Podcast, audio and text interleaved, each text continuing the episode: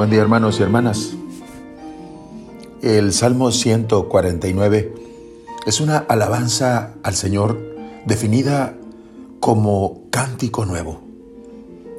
Y su pueblo se alegra en él, en su creador y dueño, con cantos y danzas sagradas, porque Él ama a su pueblo. Ha manifestado su fidelidad a Israel, concediéndoles la victoria a los perseverantes en la fe. Estos son los primeros protagonistas del Salmo. Se les llama Hasidim, piadosos, fieles, por tres veces.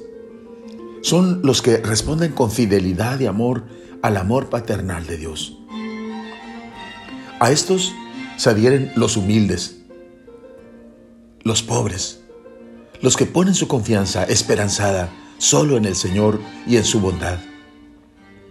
También nosotros hemos de cantar y danzar por el triunfo del Señor.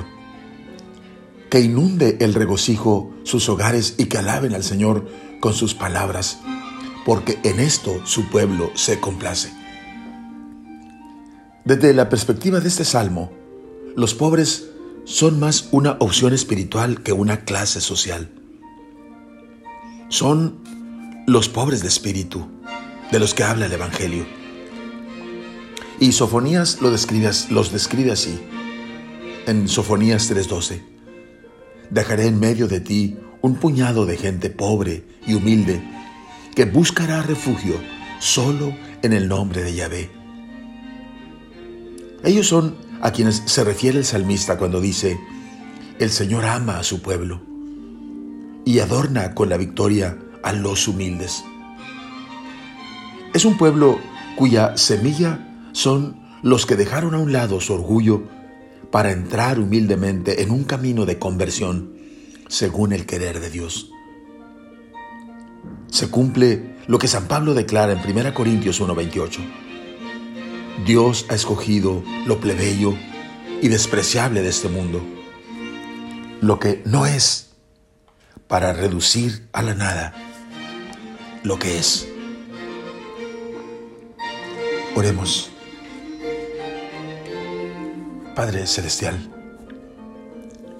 nuestro corazón se llena de regocijo junto con tus fieles, en unión con tus pobres.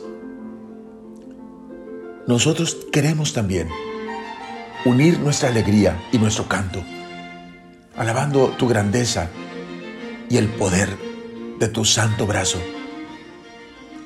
porque das la victoria a los humildes a los que deciden dejar a un lado su soberbia y someter humildemente su voluntad a tus planes y proyectos. Amén.